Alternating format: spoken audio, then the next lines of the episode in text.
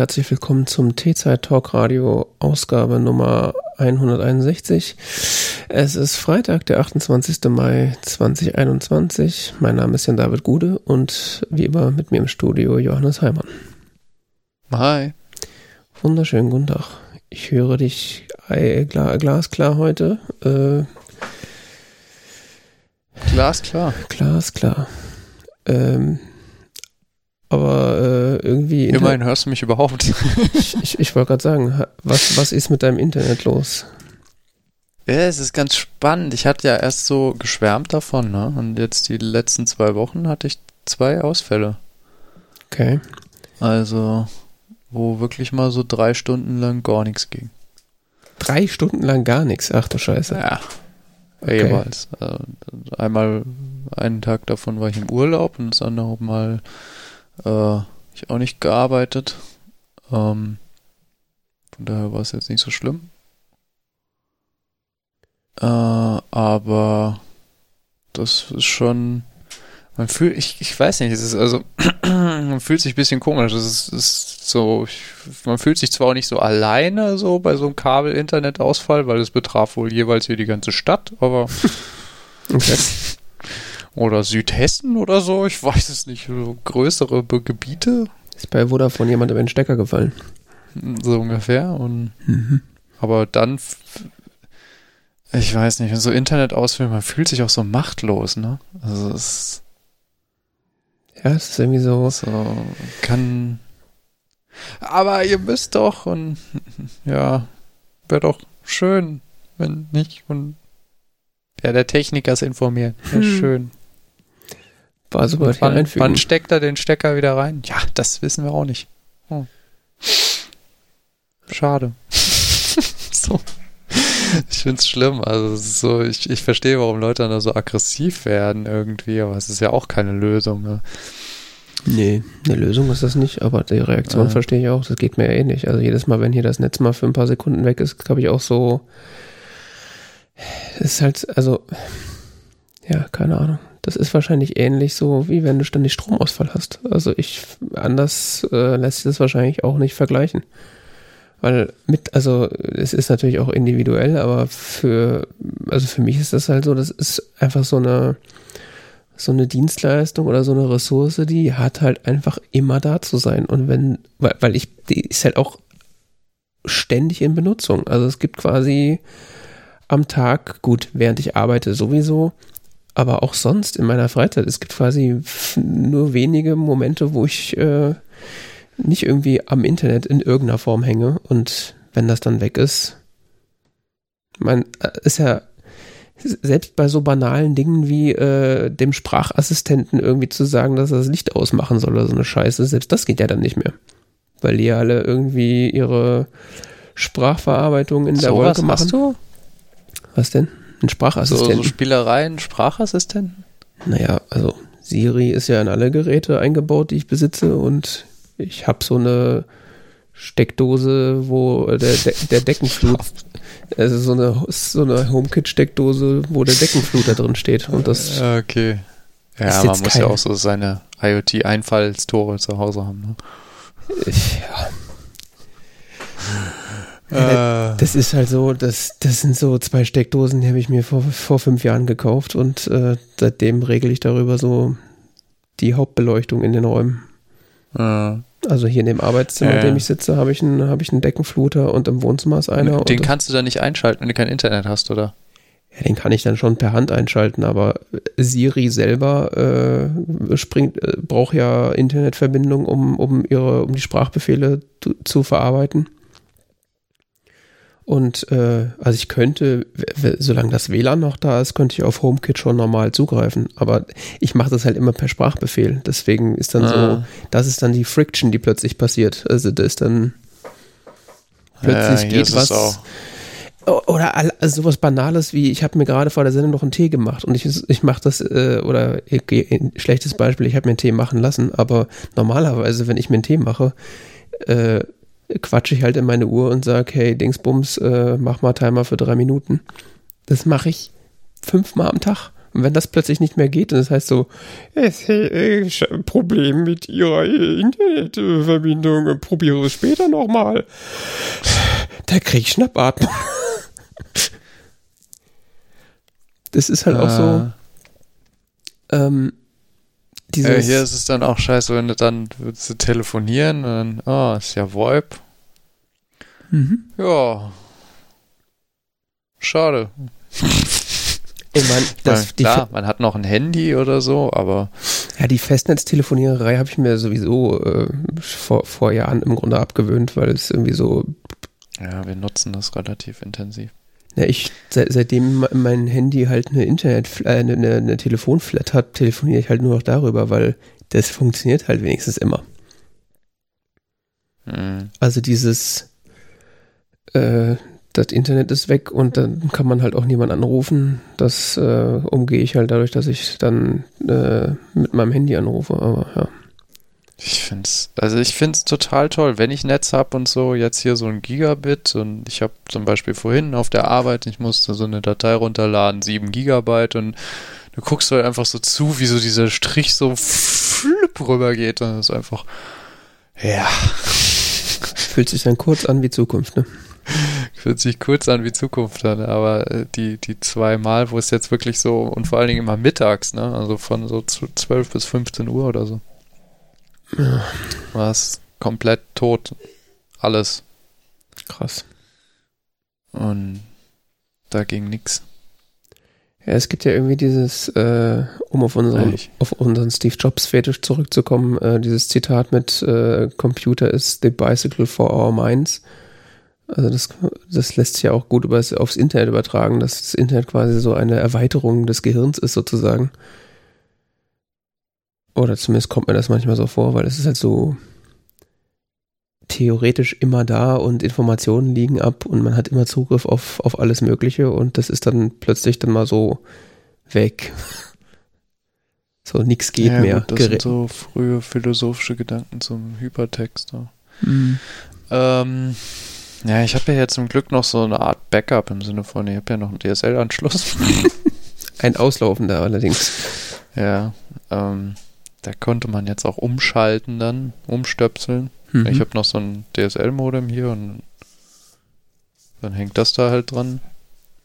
Per Hand schnell umstecken. ja, so einfach ist es dann auch wieder nicht, weil die Fritzbox, die das Hauptrouting macht, die wollte dann halt auch erstmal gesagt bekommen, hey, das Internet kommt jetzt daher und nicht mehr daher und so. Mhm. Und die kann ja auch nicht irgendwie beides und, und ach, das alles ich habe schon drüber nachgedacht, was ich, ob ich dann, wenn ich das mal nicht mehr habe demnächst, ob ich mir dann so einen LTE-Stick besorge. Das ist schon echt absurd, ja. Ja, über sowas ähnliches habe ich die Tage auch wieder nachgedacht. Weil es gibt, es gibt bei der Telekom, habe ich jetzt gesehen, es gibt so Prepaid-Data-Tarif. Hm. Ja. Dann bezahlst du einen Zehner äh, für einen Tag und dann kriegst du einen Tag ähm, Netz. Äh, LTE Unlimited. Hm, naja. Wenn das so ein Tag im Monat vielleicht mal stattfindet, okay.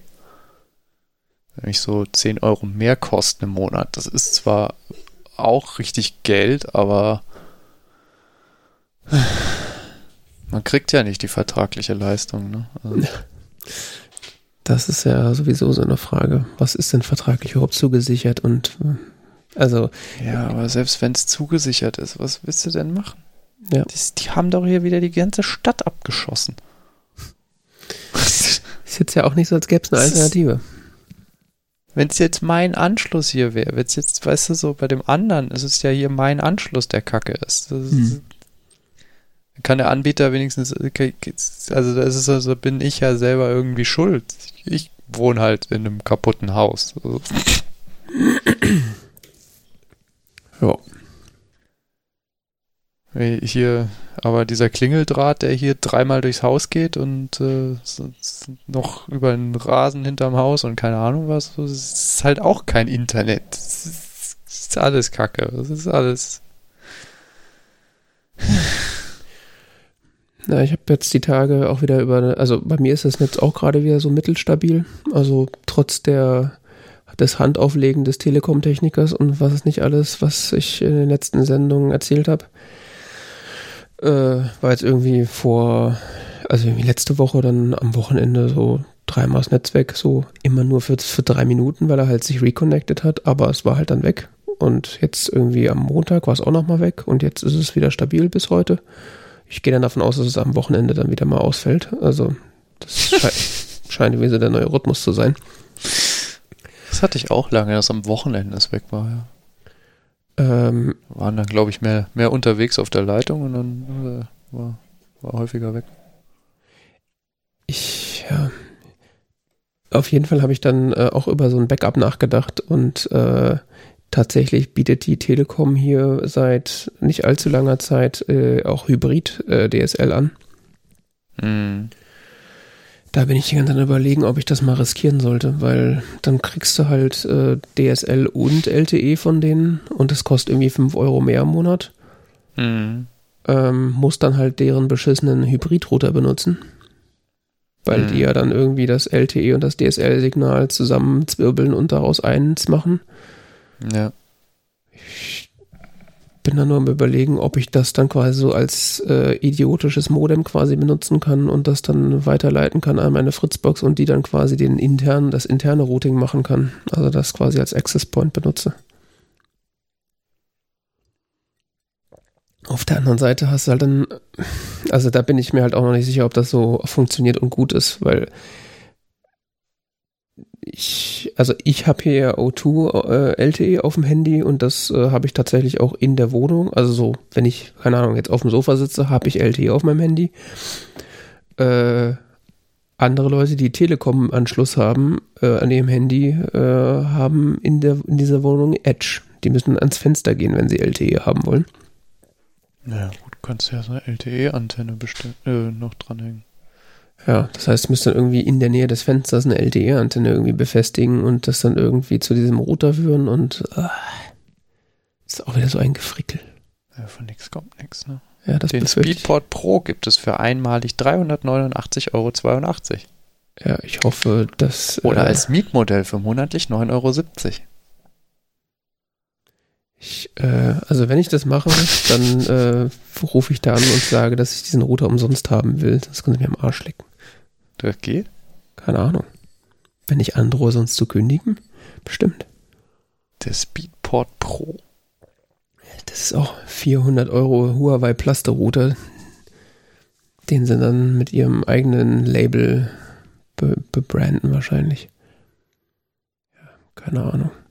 Ich hatte auch darüber nachgedacht, hier Kabelinternet zu klicken und das als Backup zu haben, aber dann zahlst du halt irgendwie zweimal 50 Euro.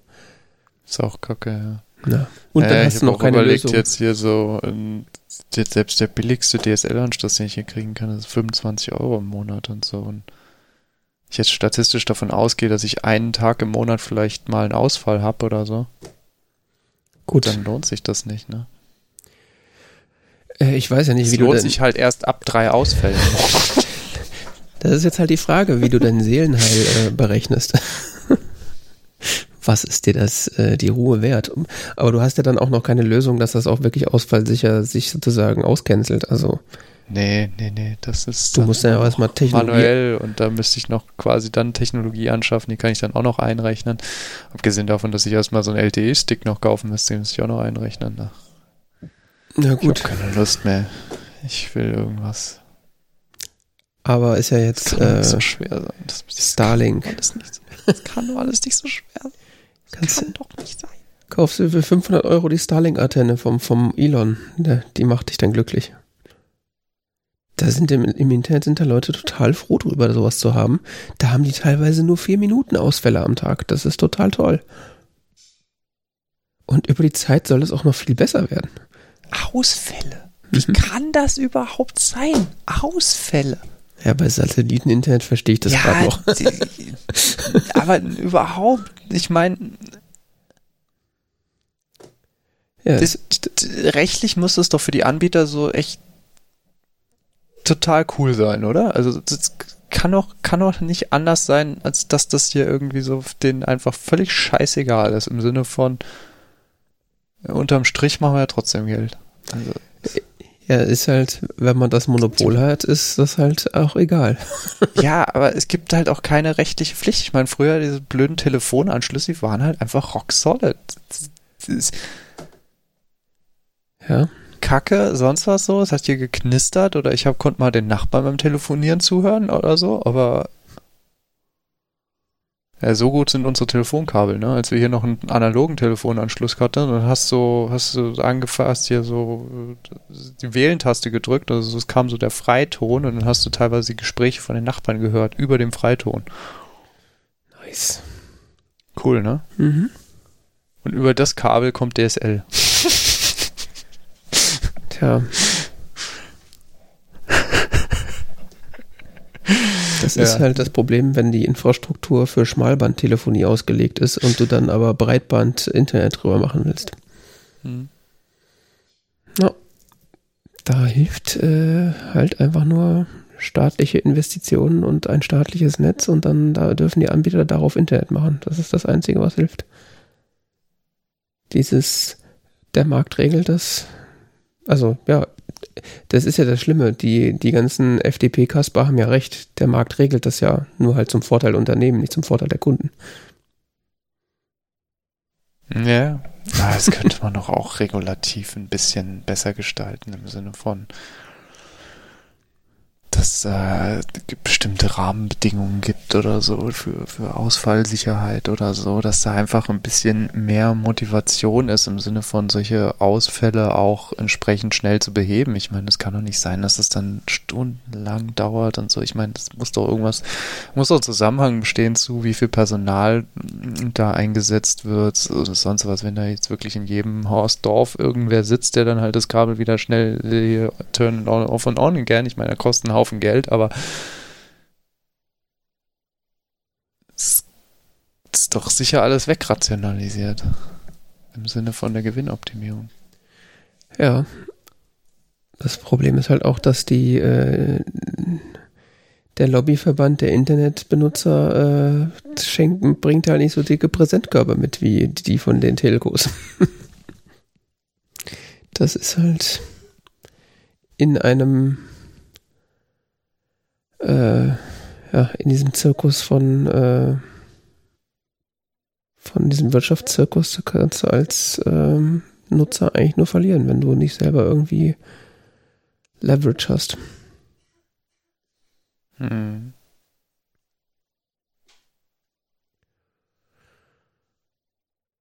Aber gut. Dann wolltest du noch was zu Desktop-Apps sagen. Ach ja, ja, weil wir da letztens drüber gesprochen haben, dass es so Desktop-App gibt. Ich habe in letzter Zeit sehr viel die Desktop-App von Instapaper benutzt, die es jetzt seit neuestem gibt. Mhm. Gibt's für einen Mac.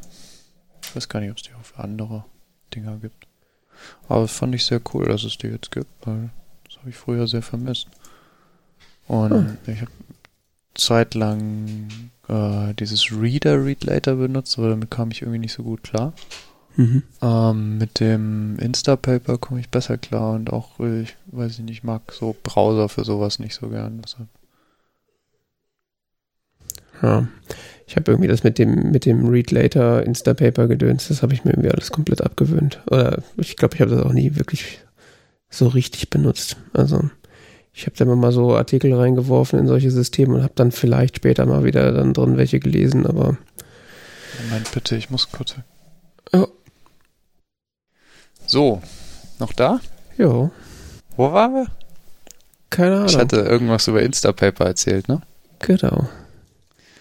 Ähm, ja, ich habe eine Weile dieses Read Later, wie gesagt, von, von Reader benutzt, von dieser, von dieser RSS-Feed-Reader-App, aber das hat irgendwie nicht so wirklich funktioniert, weil ich, keine Ahnung, nicht so benutze ich diese App nicht und äh, ich lese häufiger mal so längere Artikel im Internet und dann bin ich doch wieder zu Instapaper zurück. Mhm. Ist das noch kostenlos oder kostet das nicht irgendwie mittlerweile Subscription oder sowas? Nee, das ist momentan kostenlos. Okay. Ich weiß nicht, ob zwischendurch mal anders war oder so, ist keine Ahnung. Äh, es hat aber wirklich eine sehr, sehr schöne Ansicht von, wie Artikel dann so dargestellt werden und so. Und das ist auch sehr gut da drin im Sinne von äh, Dinge, die ich nicht sehen möchte, rauszuschneiden und es vernünftig zu machen und so. Und Äh, wie gesagt, es, es hat jetzt so eine, so eine App für den Mac und das fand ich sehr cool, weil dann kann ich halt auf dem Mac, auf meinem schönen, meinen äh, tollen neuen Bildschirm hier ähm, hm. vernünftig lesen. Ja, schick. Also ich habe, wie gesagt, so äh, für so Read Later Apps habe ich irgendwie so richtig keine Verwendung gefunden in den letzten Jahren.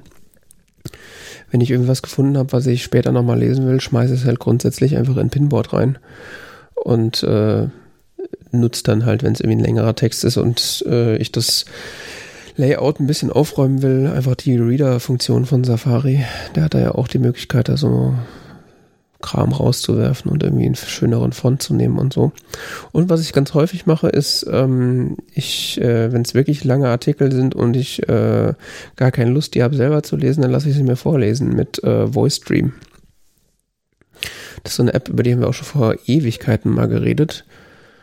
Ähm, die ist halt einfach so, äh, ja, hast halt so eine App, äh, die, wo du PDFs oder auch Text oder Webseiten importieren kannst. Und ähm, dann, Voice Dream. Voice Dream, ja. Und äh, die äh, liest dir das dann vor. Entweder mit den Systemstimmen, äh, ähm, die äh, iOS so zur Verfügung stellt. Oder äh, man kann auch noch Stimmen äh, nachkaufen, relativ gute. Also ich habe da irgendwann mal vor Jahren mal irgendwie 5 Euro für eine englische und eine deutsche Stimme investiert.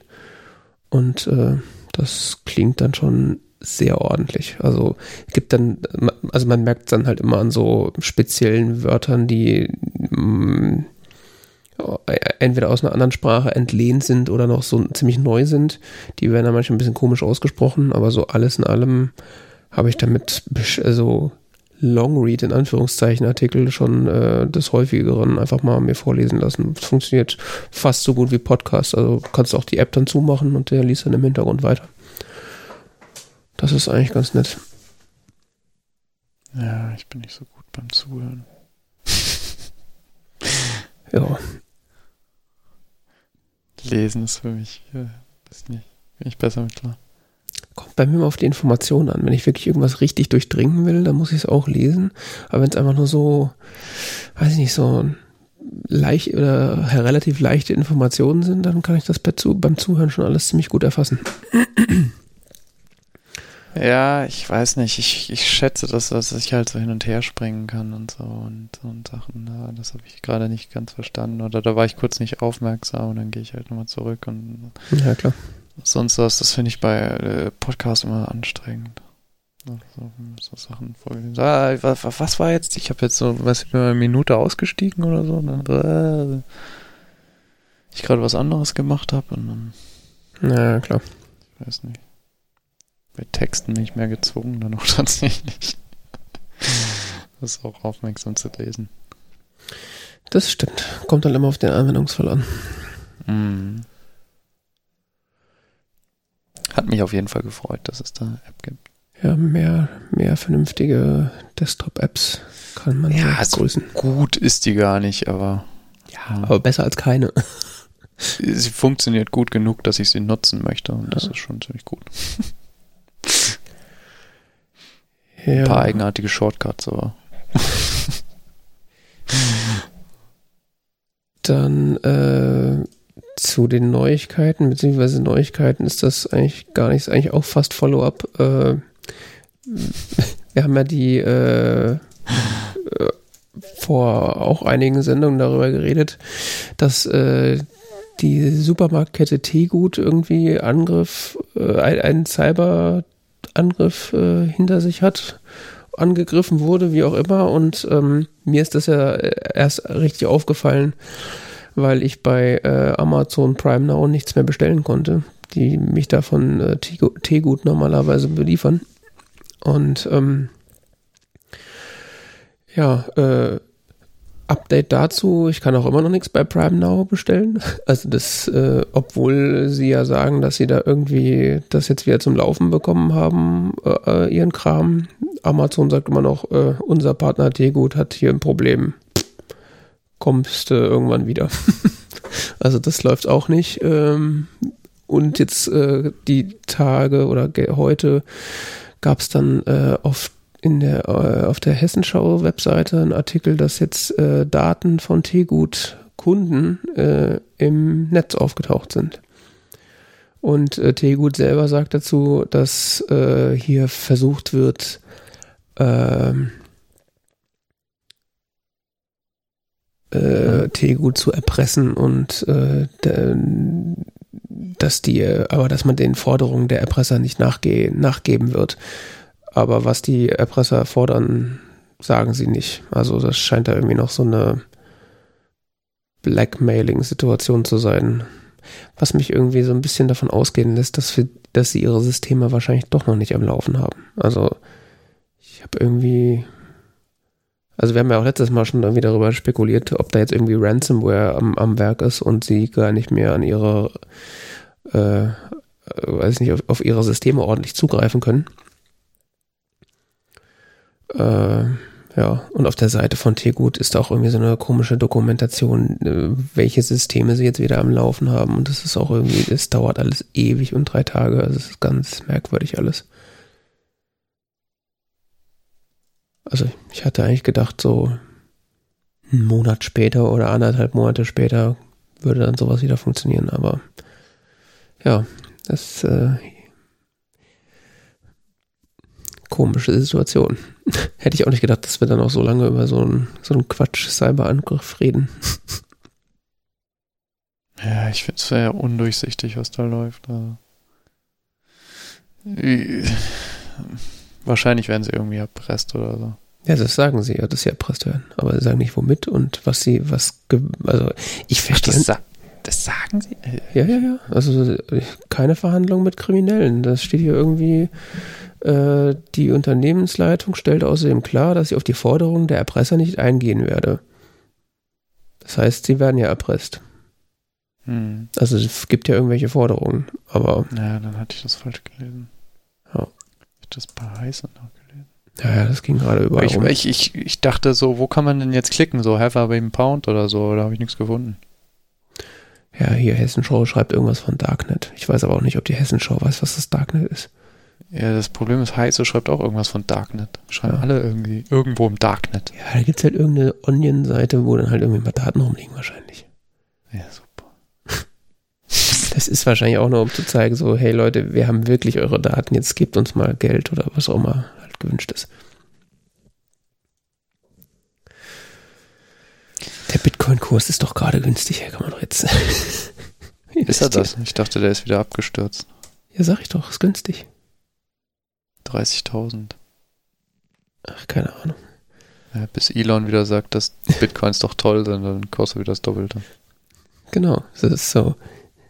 Während er, den, während er den Tweet tippt, steigt der Kurs schon. Manager-Magazin Börsenschluss. DAX bleibt über 15.000, Bitcoin taumelt. Eieiei. Bitcoin taumelt. Kann man nichts machen. Kryptomarkt erneut unter Druck. Bitcoin fällt unter 35.000 Dollar. Krypto. Eieiei.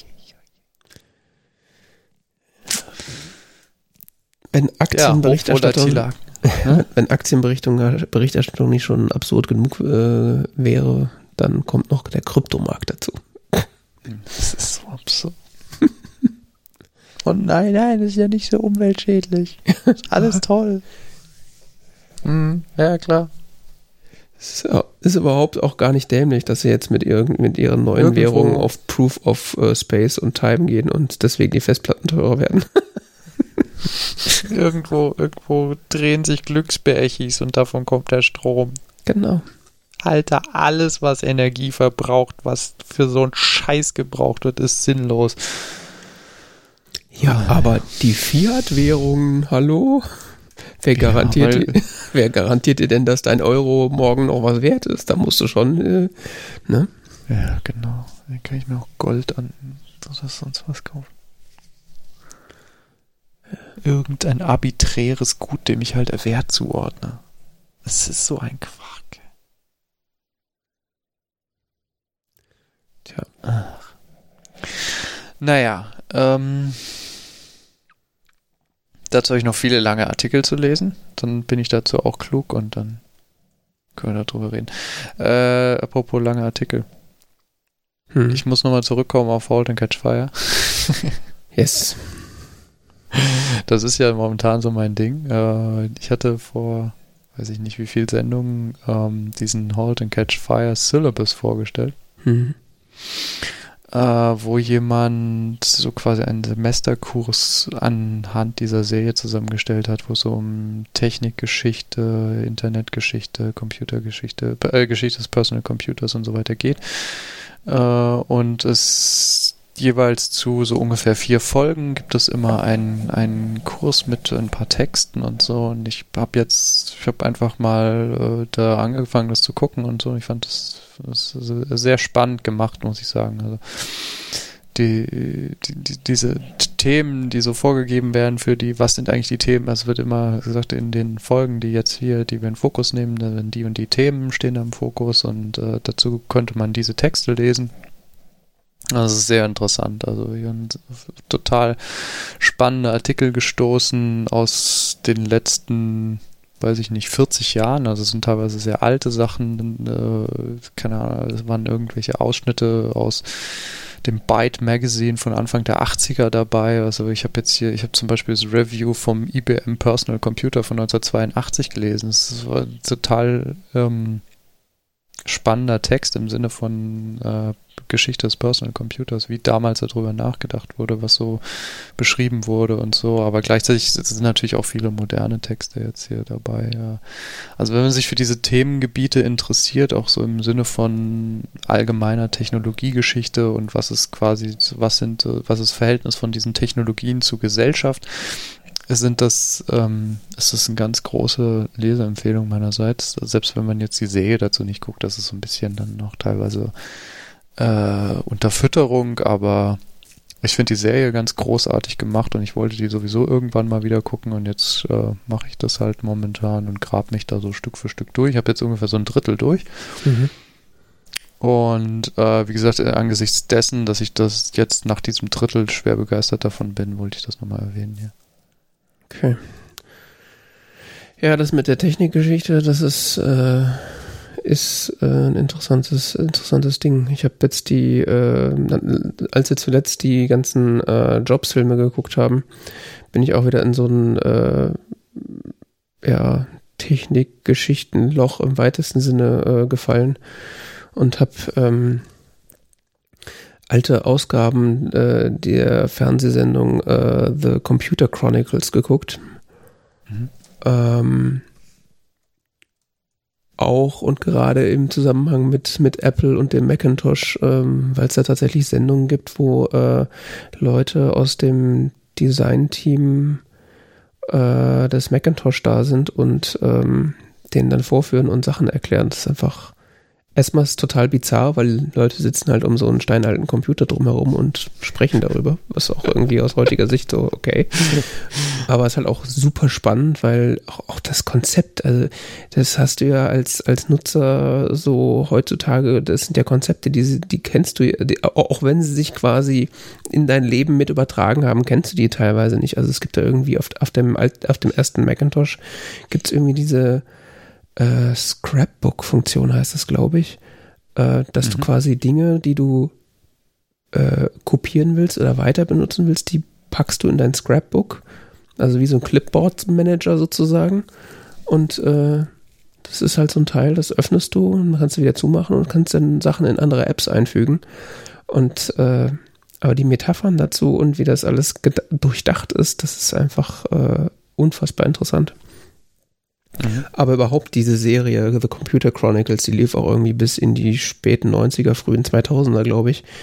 Dieses Konzept von Fernsehsendungen ist sowieso super interessant, weil äh, so Leute sitzen im, ja gut, öffentlich-rechtlich ist es wahrscheinlich nicht, das ist ja ein anderes Konzept in den USA, aber im, im ja, ja, so ähnlich ist das, glaube ich, da. Das ist PBS gewesen, ne? Ja, das kann sein. Auf jeden Fall einer dieser Hauptsender der USA. Da sitzen halt irgendwie Leute im Fernsehen und sprechen, also machen im Grunde so eine Sendung über PCs und Technik. Das ist irgendwie völlig, keine Ahnung. Ja, PBS ist so. Ist auf jeden Fall nicht kommerziell. Ich hatte vor Ewigkeiten auch äh, mir das mal angeguckt, da waren irgendwie äh, Dennis Ritchie, glaube ich, zu Gast. Ist er das, der an Unix gearbeitet hat und C, äh, die C-Programmiersprache entwickelt hat? Auf jeden Fall Le Leute, die. Was? Wer? Der, war das nicht Dennis Ritchie? Dennis Ritchie und Ken, ähm, ah, ich habe seinen Namen vergessen. Ich glaube auf jeden Fall, dass Dennis Ritchie zu Gast war und sie haben dann über Unix geredet und über BSD und haben dann irgendwie verschiedene Dennis Ritchie vor allen Dingen und ja, Battle Labs, aber da ist, ist auf dem Buch stehen mehrere Leute. Auf jeden Fall Ich habe da mal reingelesen. Das ist ein ganz lustiges Buch übrigens. Also kann ich, Okay. Wer sich wirklich mit Programmiersprachen und Technik und sowas interessiert, also äh, äh, es ist interessanter zu lesen. Also es ist wirklich auch einfach gelesen. Hm. Ken Thompson. Ach ja, stimmt. Vielleicht war es auch Ken Thompson, der da war, ich weiß es gar nicht mehr. Auf jeden Fall war halt einer von denen da und sie haben dann eine halbe Stunde quasi so, was ist eigentlich Unix durchgesprochen. Mhm. Und da saßen die da so an so einem, an so einem Terminal und haben dann da äh, erklär, also vorgeführt, wie man dann so äh, Kommandos auf äh, da zusammensetzt und da irgendwelche sinnvollen Dinge mitmacht. Das, also sowas wünscht man sich doch heutzutage eigentlich auch. Ja, hier, der C-Computer. Äh, das C-Programming Language. Von Ja. Brian Kernighan und Dennis M. Ritchie. Ähm, das ist das Buch. Also es ist wirklich ein interessantes Buch. Also es, kann man so ein bisschen Ahnung hat von, von Programmieren, kann man das so lesen. So Basisahnung hat. Ja. Ich finde das sehr, ge- es ist wirklich ganz angenehm geschrieben. Es kam, genau das Buch kam übrigens auch vor bei How to Catch Fire, einer der letzten Folgen, die ich gesehen habe. So, so ja, ja, ich bringe mir jetzt einfach C bei. Und dann hat er die ganze Zeit dieses Buch in der Hand. Stimmt, daran erinnere ich mich, glaube ich, auch noch. Ja. Ja. Ist schon witzig.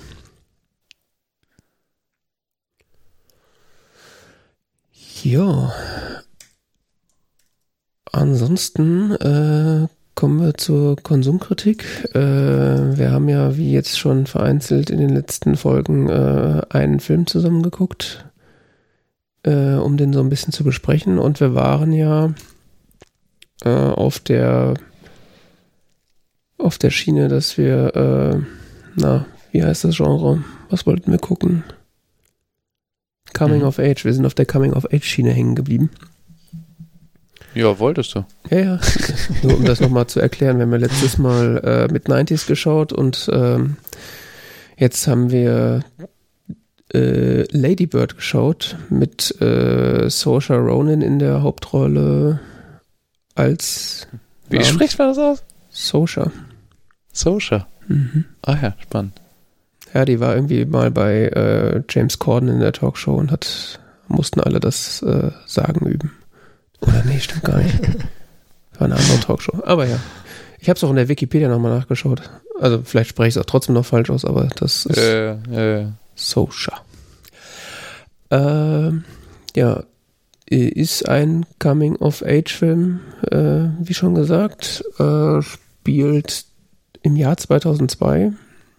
Ähm, Lady Bird ist 17 Jahre alt und äh, geht noch zur Schule und es wird äh, zeitlich erzählt, so ihr Lebensabschnitt vom kurz vor Abschluss Bewerbungszeit, äh, ähm, Bewerbungszeitraum, sich am College anzumelden und dann äh, der Film endet dann final damit, dass äh, sie tatsächlich dann zum College geht.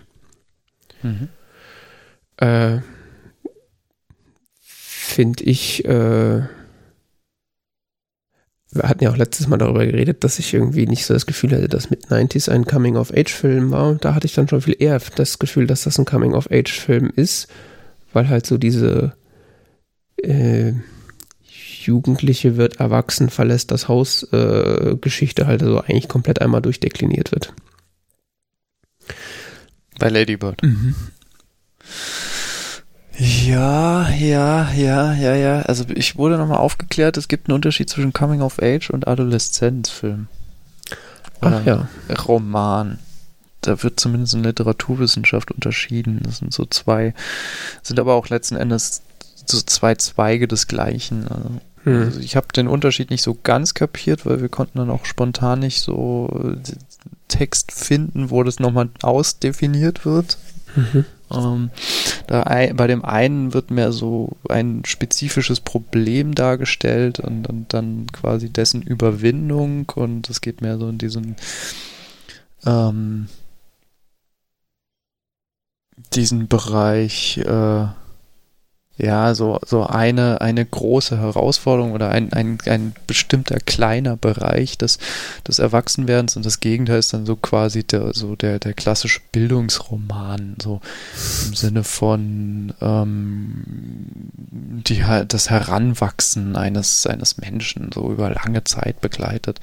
Das gibt es auch Mhm. teilweise im Filmischen. ne? Okay. Das sind so, so die zwei Extreme, die es da so gibt. Ja.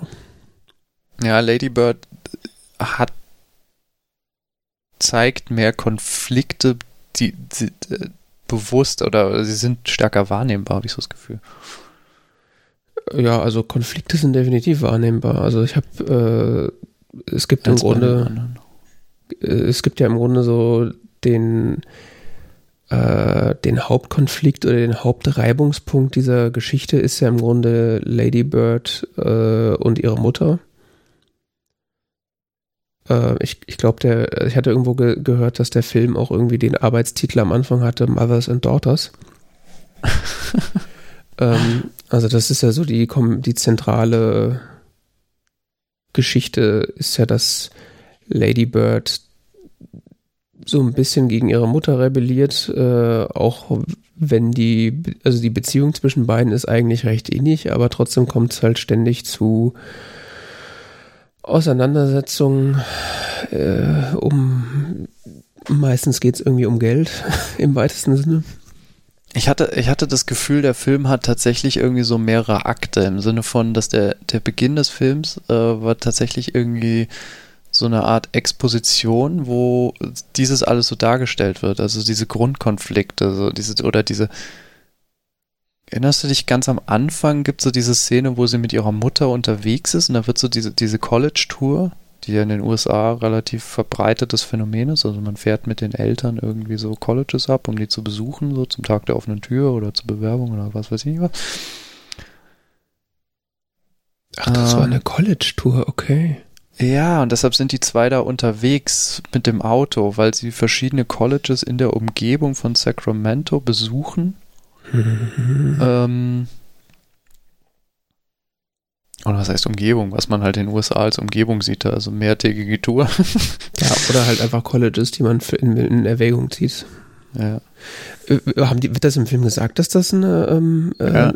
okay, Ja, das mal sehr, sehr so im Subtext und so nebenbei in so Nebensätzen und so.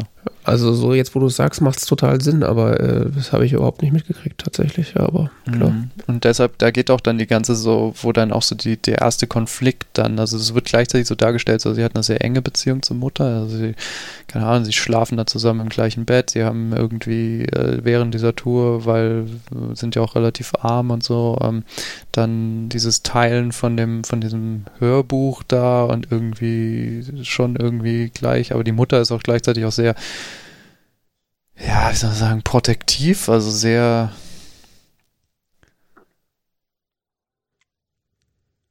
so ein bisschen kontrollierend, protektiv. Äh, ähm, Ja, sie sagt auf jeden Fall, ähm, wo es lang geht. Oder versucht Genau. es zumindest. ja, ja, genau. Und ist so der dominante Part in der Familie. Ja, und äh, stimmt, also das so als Exposition zu sehen, macht, das macht irgendwie total Sinn, weil da Mhm. wird dann ja auch gleichzeitig quasi die Rebellion von, äh, Genau. von Ja, in Lady dem Bird Sinne von, dargestellt. dass da sich aus dem Auto rausschmeißt. Ja, das war auch so eine Szene, das fand ich ja schon so leicht übertrieben, muss ich sagen. Vor allen Dingen ist da am Anfang ist alles sehr schnell geschnitten. Also es geht ja dann auch ruckzuck, äh, sagt sie so, ja, und das ist hier, es wird ja gesagt, so, hier ist mein selbstgewählter Name, Lady Bird und so, warum mhm. soll ich einen Namen haben, der, der quasi mir mal bei Geburt gegeben wurde oder so. Und, und auch dann dieses mit dieser Catholic School, die dann auch dargestellt wird, so in ganz vielen schnellen Schnitten sind da ja zig Szenen abgehandelt, wo mhm auch Stimmt. so ihre Rolle in der Schule dargestellt wird und, und was eigentlich so ihre Situation schulisch ist und was ihre Familiensituation ist und hier und was ist die Beziehung zum Vater, was ist die Beziehung zu den Geschwistern oder zu dem Bruder und seiner Freundin. Ähm, was sind ihre Beziehungen im Sinne von was was sind ihre Freunde und und ja. Stimmt, das war ist mir, mir beim Erschauen gar nicht so aufgefallen, dass das ja äh, fast wie so eine kleine Exposition funktioniert. Mhm. Ja, ja, ja. Jetzt, wo du das sagst. Das ist auch ganz, ganz fix geschnitten. Ne? So. Ich, ich, bin da am Anfang gar nicht mitgekommen. Also, was, was, was, was war jetzt noch noch? Also so ganz viel so ja, deswegen habe ich das wahrscheinlich mit der, mit der College-Tour auch gar nicht gerafft. Es rauscht so vorbei irgendwie. Ja. Hinzu kommt noch, dass ich äh, irgend, in irgendeiner Talkshow, wo Social Ronin auch irgendwie war, wurde auch der Trailer vorgespielt und dann wurde auch über diese Szene geredet, wo sie aus dem, sich aus dem Auto rausschmeißt. Mhm. Äh, deswegen habe ich das quasi schon erwartet und äh, habe dann wahrscheinlich irgendwie verpasst, so richtig zuzuhören, weil ich dachte die ganze Zeit, gleich macht sie die Tür auf, gleich macht sie die Tür auf. Ja, ja, ja, klar. Nee, die diskutieren auch darüber, dass sie ja eigentlich möchte, an so einem East Coast Liberal Art School möchte sie gehen. Mhm. Ja, genau, das ist dann nämlich so der, der, ja so, der ja. erweiterte Konflikt, dass sie halt eben nicht ähm, den von ihr vorgesehenen Weg äh, von ihrer Mutter irgendwie einschlagen will, sondern. Ja, vor allen Dingen, ähm, das ist auch ganz interessant, der Konflikt auch in ihr selber, weil ja auch äh, so, so oh, ich will hier weg und es ist alles so doof und Sacramento ist so doof und sonst was. Und es kommt ja so Stück für Stück raus, dass sie eigentlich ihre Heimatstadt sehr liebt und, und sehr mhm. äh, hängt auch an Sacramento und so. Das ist ja auch mal die, diese Oberin da vom, von der Catholic School, ihr, ähm, dann mal so direkt vor Augen führt, im Sinne von, ja, dass deinem Text spricht aber eine große Liebe zu Sacramento. Ja, und das wird ja noch, noch deutlicher dargestellt, als sie dann mit ihrer Freundin da durch die äh, Ortschaft da läuft und äh, dass sie dann irgendwie darüber reden, wie hübsch die, die Häuser sind und das äh, stimmt, ja. Und die Vorgärten und dass man ja, also ja. so ein Haus hätte sie ja auch gerne und solche Geschichten. Also das äh, also ja, dieses, das, das wirkt auch alles nicht so richtig glaubwürdig, dieses, dass sie da weg will. Auch deswegen, weil äh, die Stadt wird jetzt auch in dem Film nicht sonderlich hässlich dargestellt. Im Gegenteil, das ist eher so Friede, Freude, Eierkuchen, äh, ist schon alles ziemlich ansehnlich da. Also gut, ich ja. meine, in Kalifornien sieht sowieso wahrscheinlich nichts wirklich schlimm aus. Meine, es ist ja aber gut, keine Ahnung, ich war noch nie da. Oder sagen wir mal, hm. Sacramento ist jetzt zumindest in meiner Wahrnehmung nicht so als die heruntergekommene Scheißstadt oder sowas bekannt. Ja, ja, keine Ahnung. Äh, ich kenne mich da nicht so gut aus. Äh, Kalifornien ist jetzt nicht so wo ich schon mal gewesen wäre. Nee. ähm, ja, so die Mitte des Films ist dann so ein bisschen so dieses ganze äh, Liebschaften und äh, College-Bewerbung, ne? Ja, ja. Also die, ich habe so mir als Notiz äh, heute aufgeschrieben, dass die Story eigentlich so oder dass die Geschichte eigentlich so die, die Charakterentwicklung selbst ist, weil passieren tut ja wie so oft in so Filmen nicht so wirklich viel. Aber das, was passiert, ist, glaube ich, hauptsächlich so der Reife- oder, oder Fortbildungsprozess von, von ihr selber. Also ist dann irgendwie so, es ist nicht so ganz klar, ob sie schon irgendwie vorher ähm, Beziehungen in irgendeiner Form hatte, aber äh, sie hat dann auf jeden Fall äh, ihr hat, hat, dann, hat dann einen Freund und auch äh, erste sexuelle Erfahrung. Hm. Und ja, diese. Den zweiten Freund schon. Der erste ist ja nicht so interessiert. Stimmt, das ist ja schon der zweite, ja, stimmt. Genau, ja. Aber diese, diese, das mit das, das irgendwie, diese College-Bewerbungsphase, die ist doch auch relativ am Anfang eigentlich schon, oder? Ja, die fängt ganz am Anfang an. Also das ist so ein bisschen so der Rahmen auch des Films. Ne? Ich meine, am Anfang ist so diese College, der Film startet ja mit dieser College-Tour, wo dann auch schon diese so, eigentlich will ich ja an so, so sonst was und dann wird auch gleich so innerhalb der Schule das diskutiert, naja, ist das überhaupt möglich mit den Noten, die sie hat und so und ist es auch finanziell möglich und, und ihr Vater unterstützt sie und ihre Mutter ist so quasi dann weiß davon nichts und das ist ja dann so dieser im Hintergrund schwelende Konflikt, der auch so den ganzen Film dann rahmt, weil das ja am Ende quasi dann dieser Konflikt explodiert im Sinne von, dass sie eben dann doch genommen wird für eben eine andere Uni und äh, das irgendwie doch klappt mit dem mit dem Stipendium, was weiß ich nicht was oder so oder mit der Finanzierung irgendwie des ganzen Studiums da und und ähm, mit ihrem Aufenthalt in, in New York. Ja, sie macht, also sie macht ja quasi dann mit ihrem Vater gemeinsame Sache gegen ihre Mutter. Also ihre Mutter weiß ja schon, dass sie das gerne möchte, aber sagt, nee, geht nicht, kostet alles zu viel Geld und dann kümmern sich quasi sie und ihr Vater darum, dass es quasi irgendwie doch möglich gemacht wird. Ja. Das ja. ist das, das finde ich, so ein bisschen der, der Rahmen des Ganzen. Ja. Ist dann auch irgendwie so der, der Vater ist dann auch immer so ein bisschen der Spielball in diese, in diesem Konflikt, glaube ich. Also ist ja, also der, der Hauptkonflikt ist ja eigentlich immer sie und ihre Mutter und äh, er hält halt grundsätzlich zu seiner Frau, aber in dem Fall dann hilft er dann seiner Tochter und macht sich dann quasi verwundbar. Das ist dann. Ja. Ja. Was auch noch so ein, so ein äh, Entwicklungspunkt in dieser Geschichte ist, ist, dass sie dann aus ihrem eigentlichen Freundeskreis so ein bisschen ausbricht. Sie hat dann ja diese eine Freundin, mit der sie da eigentlich die ganze Zeit unterwegs ist. Und mit der bricht sie dann aber so ein bisschen und hört dann ja auch mit ihrem Theater da auf, was sie da angefangen hat. Äh, also Theater im Sinne von Musical oder was sie da machen. Und äh, versucht sich dann irgendwie den coolen Kids äh, anzuschließen zu dem, zu denen ja dann auch äh, ihr zweiter Freund dann gehört, äh, mit dem sie dann auch das ihr erstes Mal Sex hat. ja, der Verschwörungstheoretiker. Der ist toll. Timothy Chalamet, sag ich nur. ja. äh, ist großartig. Ja, weiß ich nicht, Verschwörungstheoretiker, also hat ja auch einiges gesagt, was gar nicht so weit weg von der heutigen Realität ist. Ne? Ja, ja, ja, natürlich, klar, aber dem Kontext wird so, oh, du hast ein Handy, ne? du gehörst auch zu den Überwachten. ja, ganz falsch ist es ja nicht.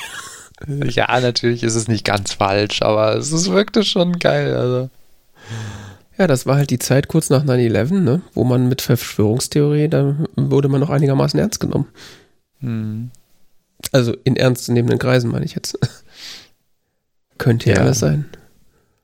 Und er scheint da aber, glaube ich, sich vor allen Dingen sehr toll vorzukommen, dass er quasi die Wahrheit erkannt hat und so. Ja, diese Rolle ist ja sowieso ähm, pretentious ohne Ende. Also das ist allein, es gibt allein diese Szene ähm, auf der Party, wo sie dann Sex haben, die geht ja so los, dass sie quasi auf dieser Party da ist. Und er sitzt alleine draußen am Pool und liest ein Buch. Ja. Allein dieses Setup cool. so. Man, man, geht auf eine Party, um ein bisschen alleine sein Buch zu lesen. Ja, ja. nee. ist schon irgendwie. Ja, ist so cool. Mhm. Wir hatten ja letztes Mal auch darüber gesprochen, dass das, äh, das mit 90s ein, ein Comedy-Drama ist.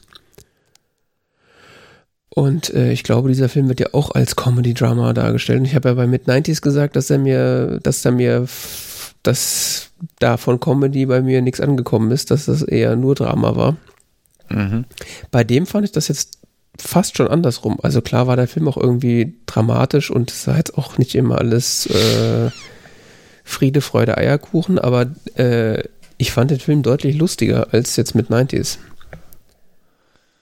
Und ja, ja, ja. Er hat so, so einen leichten ähm, Unterton, ne? Ja, ich weiß es nicht. Ist nie so richtig schlimm irgendwie. Ist so. Ich bin mir jetzt halt nicht so ganz sicher, ob das jetzt so mein schräger Humor ist oder ob der Film wirklich lustig gemeint ist. Mhm. Weil es gab so ein paar Szenen, wo ich schon echt lachen musste und dachte so, okay, was stimmt da irgendwie nicht? Echt? Also es gibt dann diese Szene, wo sie, äh, sie hatte ihr, ihren ersten Freund, mit dem nichts läuft auf gut Deutsch, äh, den sie dann auf der Herrentoilette mit einem anderen Mann überrascht. Da Tolle muss, Szene. Da, muss, da musste ja. ich schon sehr lachen, muss ich sagen. Das war wirklich lustig. Weil es halt auch irgendwie dieses, ich weiß, es ist ja fast schon klischeehaft, äh, der, der, der Freund, der äh, sexuell nichts von einem will, der dann später mit einem anderen Mann äh, angetroffen wird, fand ich schon irgendwie witzig. Ich weiß nicht warum, aber. Oder auch, äh, also zum, zum einen fand ich die Bildsprache da sehr interessant und ich fand es auch unfassbar lustig. Auch hier weiß ich nicht, ob mit mir was nicht stimmt oder ob das wirklich lustig war. Aber die, ähm, die Szene, wo sie äh, dann das erste Mal Sex hat und äh, dann, an, dann Nasenbluten bekommt. Hm. Wo sie, also da habe ich mich gefragt, sollte das, ist das jetzt so der Wink mit dem Zaunfall, so die Entjungferung nochmal visualisiert? Aber halt äh, so, weiß ich nicht, ähm, PG-13-konform? Also ist das so?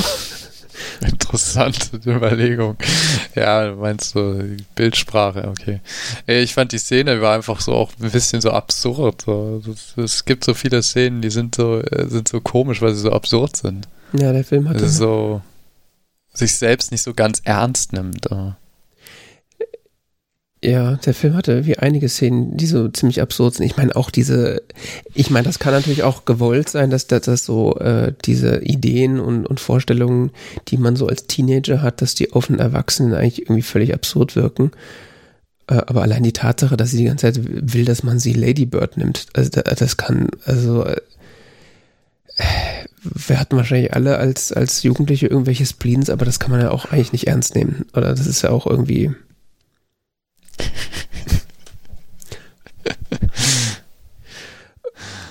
An, ja. Andere sehr witzige Szene, äh, wo, ich, wo ich wirklich äh, äh, richtig lachen musste, war die Geschichte, wo sie dann ähm, in der Schule diese Pro-Life-Gehirnwäsche gekriegt haben.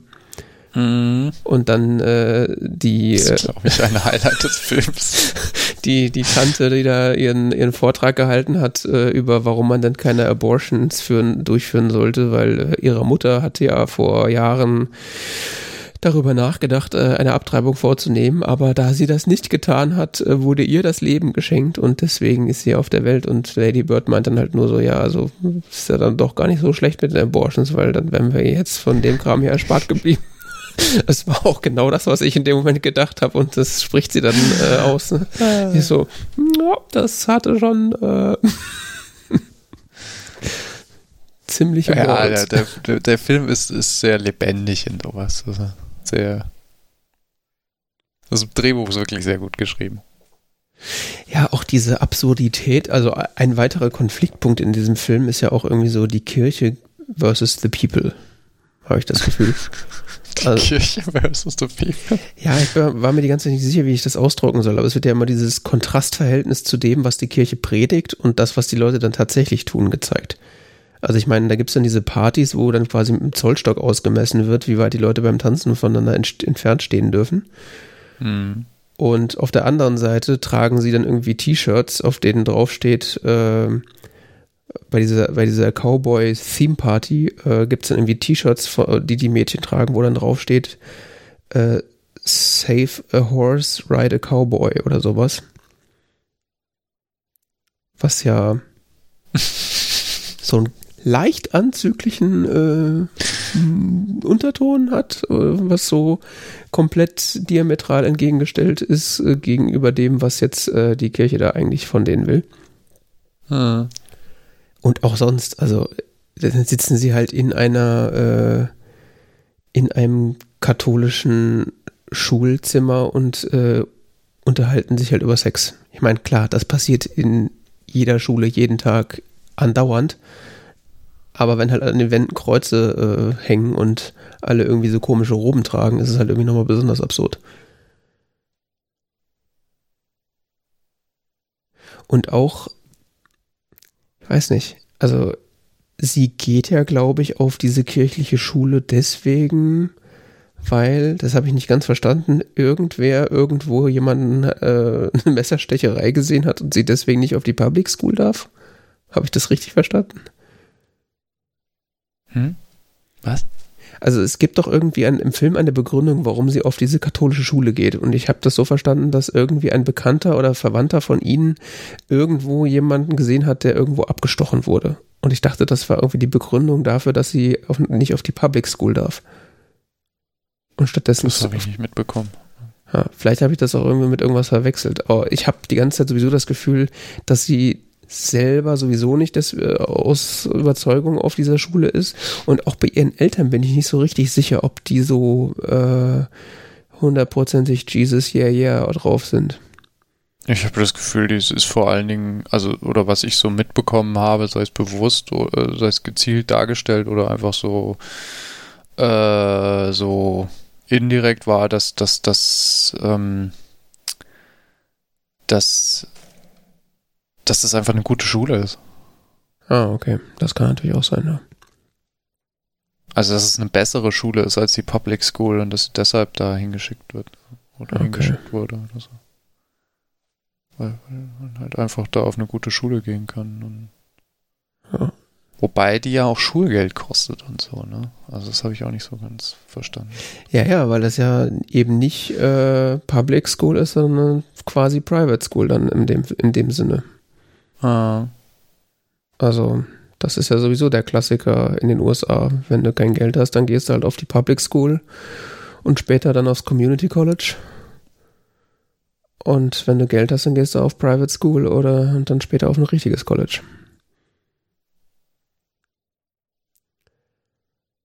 Ähm, was dann auch den anderen Konflikt nochmal in diesem Film so ein bisschen darstellt, äh, Kapitalismus versus, versus Bildungsweg. also das ist ja auch so ein, ein Theme, was diesen Film durchzieht, ist ja, hast du kein Geld, hast du Pech gehabt. und das äh, predigt ihr ja auch ihre Mutter Tag ein, Tag aus und äh, also es ist ja quasi... Hast du kein Geld, hast du Pech gehabt. ja. Ja, sehr verkürzt dargestellt. Also ihre Mutter ist ja quasi... Äh, es gibt ja diese Szene, wo sie irgendwie von ihrer Mutter angeschnauzt wird, dass sie ihre Kleidung abends nicht zusammengelegt hat, bevor sie schlafen gegangen ist. Und dass die Kleidung dadurch ja verschleißt und äh, das können nur reiche Leute sich leisten. Was mhm. ja, also, ja, das kann man vielleicht verargumentieren, dass wenn Kleidung schlecht zusammen oder nicht zusammengelegt irgendwo rumliegt, dass sie dann schneller verschleißt, als wenn sie zusammengelegt ist. Aber auf welcher Timescale das irgendwie einen Unterschied macht, das würde ich gerne mal sehen. Aber das zeigt auf jeden Fall schon mal so die Herangehensweise an Geld und Wertschätzung und äh, wie sehr man tatsächlich sparen muss, um irgendwie äh, seine Kinder auf die Schule zu schicken. Also das ist ja irgendwie so. Der Film führt einem im Grunde ständig vor Augen, wie wenig Geld diese Familie hat also beim Einkaufen ist dann da der Bruder, der an der Kasse arbeitet, muss irgendwie seinen äh, Mitarbeiter-Discount dafür verwenden, dass die Familie ein bisschen günstiger einkaufen kann. Die, ähm, ich weiß nicht, sie gehen auch dann in diesem Thrift Store einkaufen. Wenn ich das richtig sehe, ist das dann ja so eine Art Second-Hand-Shop. Vielleicht. Hm. Ich weiß es nicht. Ich auch nicht, aber ich denke, das ist es sowas. Ähm, ich meine, es sieht auch im Grunde aus wie so eine Lagerhalle, wo ein paar Haken äh, mit äh, Kleidung ist. Also es sah jetzt nicht irgendwie aus wie so eine Boutique oder irgendwie ein anderer, weiß ich nicht, so ein klassisches Kaufhaus oder sowas. Ähm, ja, und bis, bis hin zu der äh, Geschichte, dass sie dann lügt, wo sie am Ende wohnt. Also, dass dann tatsächlich irgendwie eine Freundin dann vor einem anderen Haus steht und sagt, ich klingel jetzt bei dir und das ist in Wirklichkeit gar nicht ihr Haus. Das ist toll. Ja. Und das alles im Grunde davon abhängt, oder also wie, wie groß der Einfluss sozusagen ist, äh, ob du Geld hast, ob du deine Eltern irgendwie Geld haben oder, oder ob du irgendwie an Geld kommen kannst, ist dafür verantwortlich, ob du irgendwie einen äh, vernünftigen Bildungsweg einschlagen kannst oder nicht. Weil dieses äh, Stipendium oder was sie dann da, ich weiß auch nicht, ob sie da jetzt am Ende tatsächlich ein Stipendium hat oder ob sie da äh, nochmal irgendwie ihr Haus beleihen oder was sie da tun. Machen sie beides. Also das Problem in den USA ist ja häufig, dass die Studiengebühren so hoch sind, dass du selbst mit einem Stipendium das nicht bezahlen kannst. Also dass das ja. Stipendium das nicht komplett deckt, sondern das Stipendium deckt dann nur einen Teil der Ausgaben. Und den Rest musst du halt irgendwie anders aufbringen, in der Regel, indem du dich halt verschuldest. Ja. Und in dem Fall verschulden sich halt die Eltern. Ja. Indem sie das, meine, das Haus halt nochmal beleihen. Aus, aus unserer europäischen Sicht ist das halt jetzt so, äh, so ein großer Konflikt. Aus der amerikanischen Sicht ist das halt einfach normal. Das muss man natürlich auch dazu sagen. Ja, aber die sind schon, also dass das Geld bei denen wirklich ein massives Problem ist und immer eine Sorge ist und so, es, es wird schon sehr häufig dargestellt. Das ist auch die haben ja auch jetzt nicht so das Riesenhaus. Also es ist ja eher so ein kleines, einfaches Haus. Ähm, oh, wie sie auch mal sagt, wrong side of the tracks. Also irgendwie äh, im eher billigeren Teil der Stadt und so. Hm, ja. Hast du eigentlich diese Familienkonstellation verstanden? Also ist äh, ihr Bruder äh, sieht er irgendwie massiv viel asiatischer aus als sie. Äh, Miguel. Mhm. Ja. Wo kommt der her? Also, ist das äh, irgendwie ein leiblicher Sohn von irgendwem von den beiden? Wird das irgendwie erwähnt? Oder ist es einfach so, das ist halt so? Das wird überhaupt nicht erwähnt. Ja, weil es gibt ja auch diese Szene, wo, wo er sie irgendwann als Rassisten beschimpft. Und da ist mir das auch überhaupt erst aufgefallen, wenn ich ehrlich bin. Ne, Moment mal, der sieht ja auch ein bisschen anders aus als sie. Stimmt, jetzt wo. Vorher hatte ich da gar nicht drüber nachgedacht, aber ja, macht irgendwie, irgendwie scheinen die ja zumindest genetisch nicht direkt aus dem gleichen Haushalt zu kommen. Es wird so angedeutet, dass er vielleicht adoptiert ist oder so, aber es wird auch nicht wirklich bestätigt. Das ist, es wird nicht so richtig thematisiert. Okay, dann habe ich das nicht verpasst, sondern das war wirklich so. Also wenn ich so richtig verstanden habe, dann ist sie das leibliche Kind und, und er ist adoptiert, aber das ist jetzt auch schon, keine Ahnung, 50% Interpretation. Also. Hm.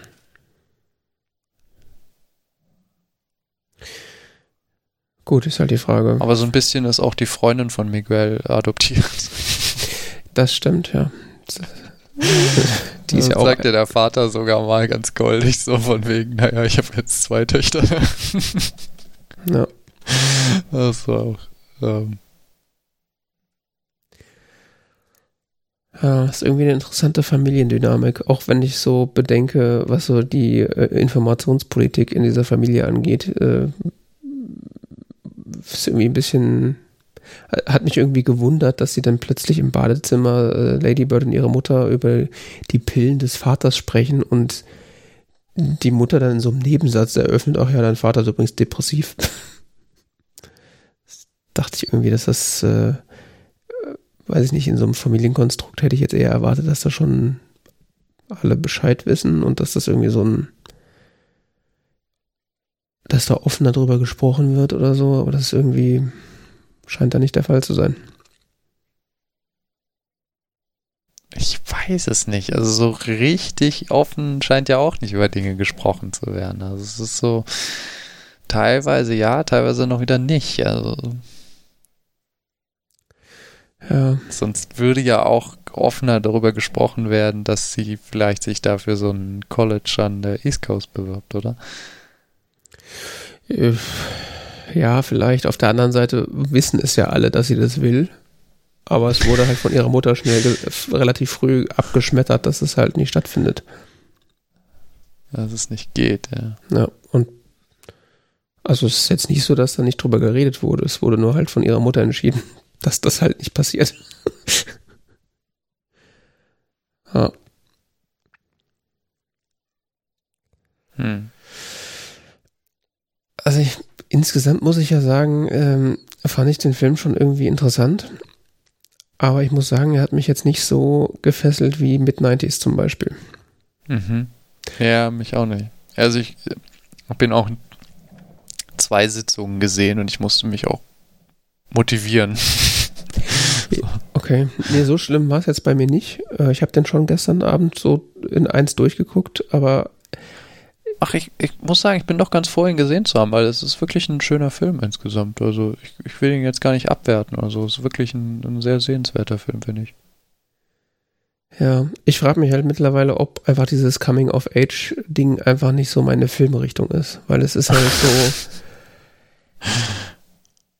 Ich finde es jetzt nicht uninteressant, aber auf der anderen Seite ist es auch so, ihre Story hat mich jetzt auch nicht so richtig irgendwie begeistert oder Das ist interessant, weil der Film war bei der Kritik wirklich überragend erfolgreich, ne? Ja, und ich habe auch ähm, oh, heute Mittag nochmal eine Kritik dazu geguckt äh, von äh, Cinema Strikes Back, so ein Funk-YouTube-Kanal, die über Filme sprechen. Mhm. Und äh, da wurde dann gesagt, dass das so ein herzzerreißender, berührender Film ist und äh, also nicht spannend, aber ganz toll erzählt und äh, super berührend und ja, also der ist gut erzählt und ist, äh, ein netter Film, aber oder, oder und er ist auch irgendwie berührend, also ich kann schon so äh, vieles nachvollziehen äh, und mitfühlen, was da so passiert.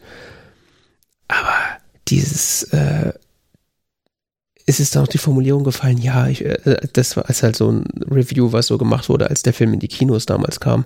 Äh, Mhm. Man geht davon aus, dass dann in den Kinos äh, da wahrscheinlich weniger Augen trocken bleiben werden. Das hatte ich halt, also ich habe sowieso jetzt nicht den, ich heule jetzt nicht irgendwie häufig bei Filmen oder bin jetzt in dem Sinne nah am Wasser gebaut, aber ich habe auch nicht das Gefühl, dass irgendwie so äh, so eine herzzerreißende Emotion transportiert wurde.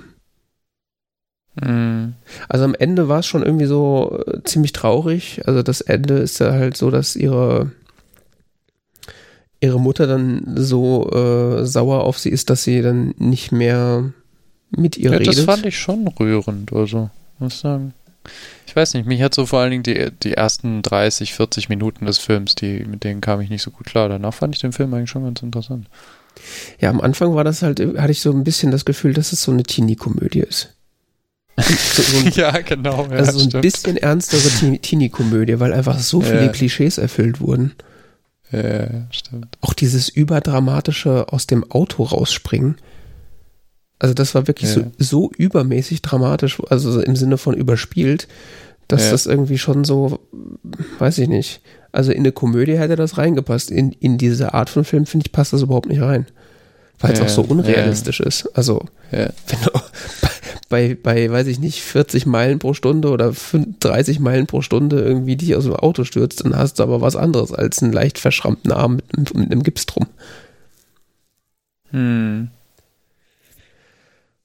Ja. Ja. Ja, und wie gesagt, also das Ende fand ich schon auch jetzt, äh, fand ich, äh, war emotional äh, auserzählt. Also dieser fast schon Bruch mit der Mutter, weil diese eben nicht mehr mit ihr spricht, weil äh, sie sehr enttäuscht ist äh, von, von ihr, dass sie jetzt hinter ihrem Rücken da sich ein College rausgesucht hat und da auch tatsächlich hingeht.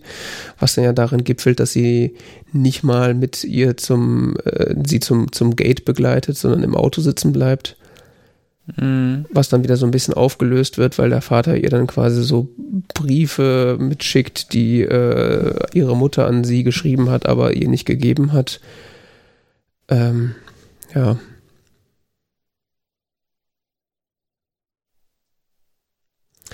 Weiß ich nicht. Wo, wie endet der Film eigentlich? Ich habe das schon wieder vergessen. Sie ist doch dann irgendwie betrunken im Kranken, äh, geht, kommt ins Krankenhaus und dann sitzt sie zu Hause. Oder? Dann Nee, hat sie- sie, nochmal, Ah, ähm, sie geht dann, in die Kirche. dann geht sie in die Kirche kurz Ruft und dann ruft sie zu Hause an. Ja, okay. Ja, das war, das war dann, glaube ich, dieser Versuch da, der, der Läuterung, habe ich das Gefühl.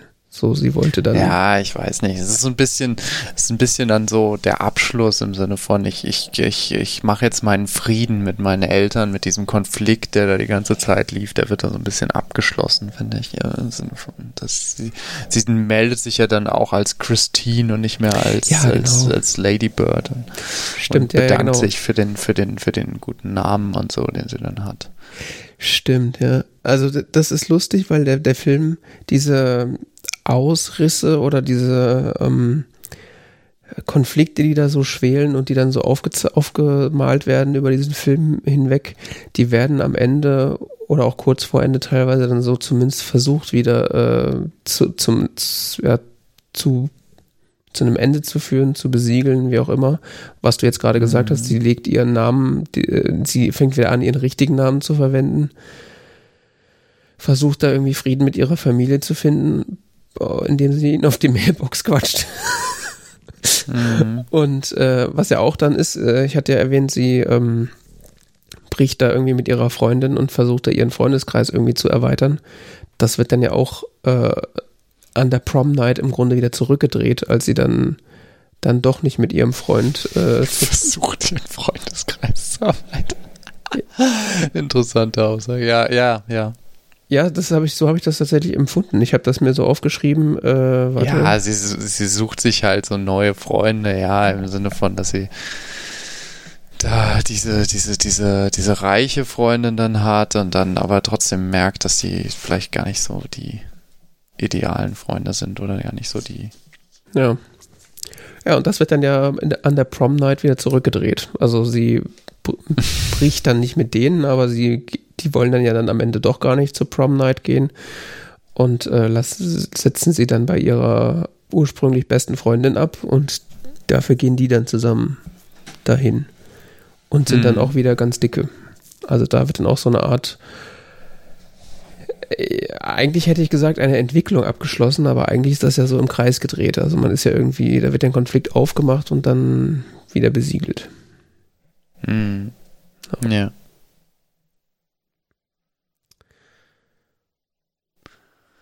Hattest du schon mal einen anderen Film mit der Hauptdarstellerin gesehen? Ich will ihren Namen nicht falsch aussprechen. Ähm, Wie ging das? Saoirse Ronan. S Sosha. Mhm. Sosha.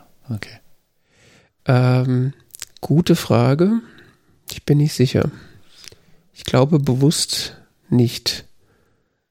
Aber das heißt nichts. Warte mal, lass mich mal schauen, was hat die Weil, denn noch weil, gemacht? weil ich habe schon mehrere mit ihr gesehen. Also Okay. äh, hier Brooklyn war so ein The Film mit ihr, den ich gesehen habe. Oder ähm, ganz interessant.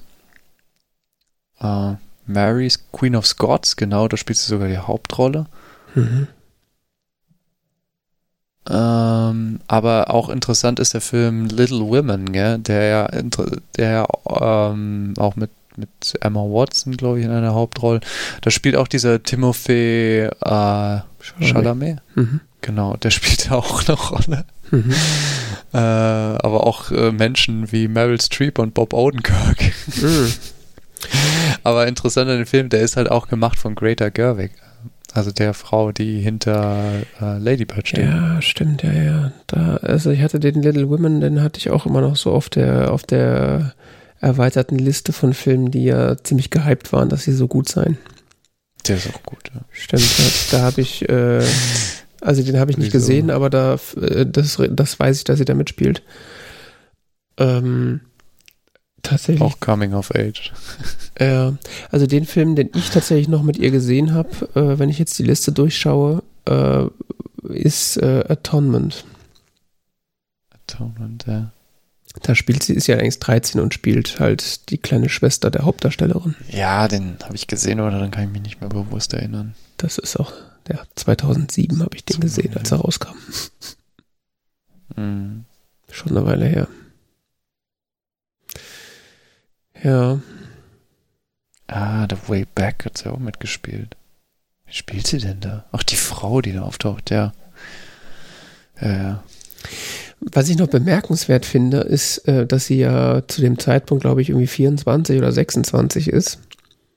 Mhm. Aber, aber, Aber eine 17-Jährige spielt, ne? aber eine 17-Jährige spielt und das nicht unüberzeugt ist, äh, überzeugend ist, muss ich sagen. Ja, das Also- passt wirklich.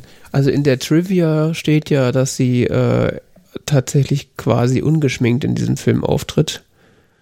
Und Sie deswegen, sieht wirklich sehr jung aus. und äh, also sie sieht jung aus, sowieso jung aus für ihr Alter, aber sie hat halt auch das Glück, in Anführungszeichen, dass sie äh, noch ihre, noch so Akne äh, hat, die tatsächlich in dem Film dann zur Geltung kommt. Ja. Was ich irgendwie sehr interessant fand. Was hattest du eigentlich so für ein Gefühl, äh, wie der, äh, oder wahrscheinlich hast du es auch gelesen, äh, auf was der gefilmt wurde? Äh, hab ich gar nicht drüber nachgedacht, ehrlich gesagt. Okay, weil der letzte Film war ja offensichtlich irgendein altes äh, Filmformat. Und vor allen Dingen, äh, also physischer Film, nicht digital. Und äh, in der Trivia zu dem Film steht, dass ähm, die äh, Frau Gerwig äh, eigentlich den Film auf äh, Film drehen wollte. Ich glaube Mhm. auch 16 Millimeter. Ähm, aber dann es aus Kostengründen nicht geklappt hat. Äh, und der dann tatsächlich digital gefilmt wurde, aber mit entsprechenden ähm, Farbmanagement und auch äh, Einsatz von künstlichem Rauschen sozusagen äh, versucht wurde, so eine 16 oder 32 Millimeter äh, Film äh, Geschichte quasi nachzuempfinden.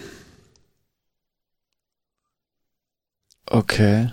Ist mir, also ich hab, hatte das gelesen, aber es ist mir beim Film gucken ehrlich gesagt kaum aufgefallen. Also gerade Wie bei, gesagt, ich bin mir jetzt auch nicht bewusst. Also.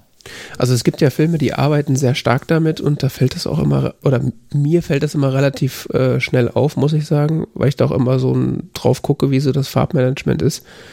Mhm. Ähm, aber da war es irgendwie sehr subtil eingesetzt, aber wahrscheinlich auch deswegen, weil es auch einfach scheiße aussehen würde, wenn man digital den Film quasi so bearbeitet, dass er wie auf 16 Millimeter gefilmt aussehen soll. Das ist wahrscheinlich einfach nicht so zu machen, dass es überzeugend wirkt. Ah, stimmt schon, da ist ein gewisses Bildrauschen drin, ja. Also ich hatte den äh, kurz äh, auf dem Mac aufgemacht und geguckt und äh, da hat man das Rauschen ziemlich stark gesehen, weil auch einfach das Display wesentlich besser ist als mein Fernseher. Auf dem Fernseher hat man es dann kaum gesehen. Ja, die Farben wirken auch so ein bisschen so verwaschen. Nicht ganz so perfekt, wie sie eigentlich wirken würden. Aber es wirkt trotzdem so wie so ein Effekt, Mhm. finde ich. Hast du Marriage Story gesehen? Nein. Den habe ich hier noch irgendwo, den wollte ich mal gucken. Der ist nämlich auch auf, der ist im Gegensatz dazu nämlich auf Film gedreht und da sieht man es auch deutlich, dass er das ist. Also vom Farbspektrum und wie die Farben eingesetzt werden. Hab ich den?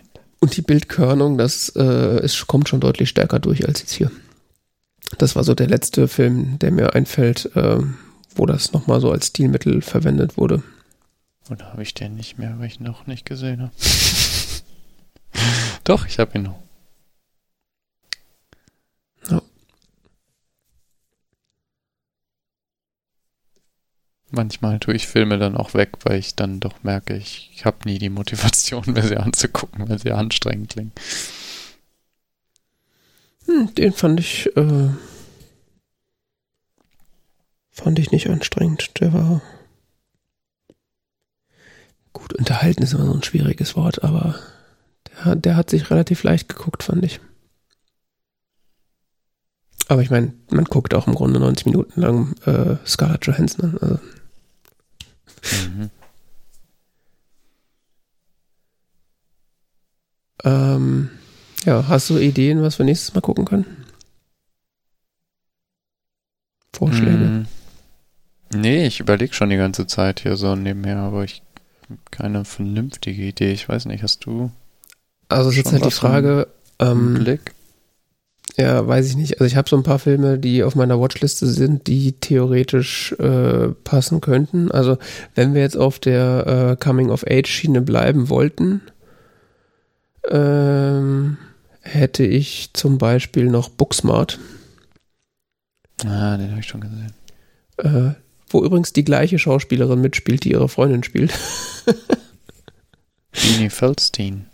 Die Schwester von, ähm, wie heißt er? Den wir letztes Mal hatten. Hä? Was? Hm? Das ist die Schwester von dem? Wie heißt er denn, der den Film gemacht hat das letzte Mal? Das ist die Schwester von Jonah Hill. Ja, ist die Schwester von Jonah Hill. Dein Ernst? Ja. Wow. Meine Freundin hat, während wir den Film geguckt haben, zu mir gesagt, also irgendwie sieht die aus wie eine weibliche Jonah Hill. Und dann habe ich noch Ja. gedacht, so, äh, ja, Das ist ihr älterer Bruder. Krass. Ist die jüngste von drei Kindern und äh, der mittlere ist der Jonah und der älteste war der Manager von Maroon 5, der ist schon tot. Interesting. Ja. Ja, äh, Booksmart wäre noch so eine Geschichte gewesen. Ähm, der, den Film kenne ich nicht. Der soll ja aber, glaube ich, eher so noch mehr in Richtung Comedy gehen. Mhm. Ja, aber der ist sehr ähnlich zu dem. Und ansonsten ist ein Film, den habe ich, habe ich, habe ich schon gesehen. Äh, ist Coming of Age wahrscheinlich. Und ist mit Timothy Chalamet, ist äh, Call Me By Your Name. Den habe ich noch nicht gesehen. Ja. Alternativ können wir natürlich auch in eine ganz andere Richtung gehen. Also wir müssen jetzt nicht auf der Coming-of-Age-Schiene bleiben. Wir können auch noch komplett uns an einem anderen ähm, Merkmal des Films weiter nach einem anderen Film umschauen oder auch komplett uns was Neues ausdenken. Ist jetzt nicht so, dass wir da gefangen sind. Ich guck gerade, was ich hier noch so für Filme. Ähm.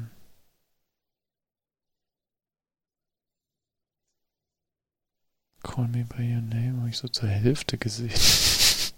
Okay. ähm, dann kam es irgendwie nicht dazu, den weiterzuschauen. Was ja sehr gelobt wurde, war Minari, ne?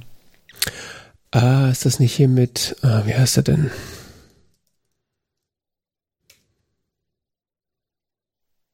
Mhm, mhm, mhm, mit Steven Yen. Oder wie auch man immer seinen Namen ausspricht. Verdammt. Ja. Minari. Woher kennt man ihn denn? Ähm, aus The Walking Dead. Aha, Da spielt er sehr lange eine Ah. große Rolle, habe ich nie gesehen. bis er zu Tode geprügelt wird in dem Film. Oh, schön. So wie fast alle. Ah, nee, spielt er schon in der ersten Staffel mit? Ja. Dann könnte ich ihn trotzdem kennen. ja. Ja.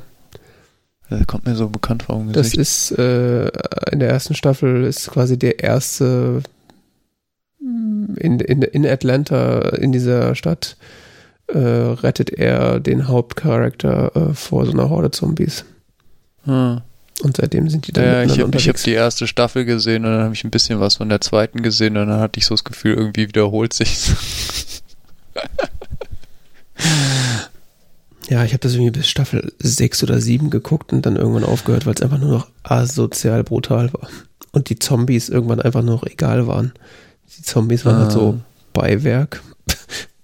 Also es gab schon noch irgendwie später coole äh, Stories, wie sie es geschafft haben, irgendwie so Festungen, die sich von den von Zombies quasi ähm, frei von Zombies sind, äh, zu, äh, zu bauen.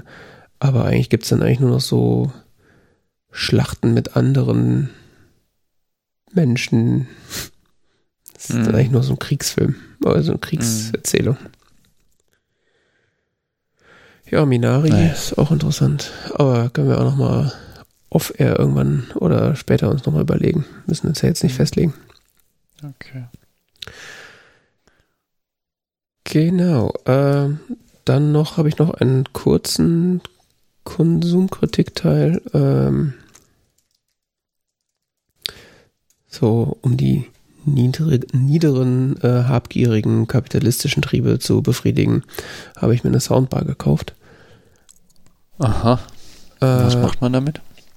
Äh, damit äh, macht man den äh, Klang von seinem Fernseher erträglich.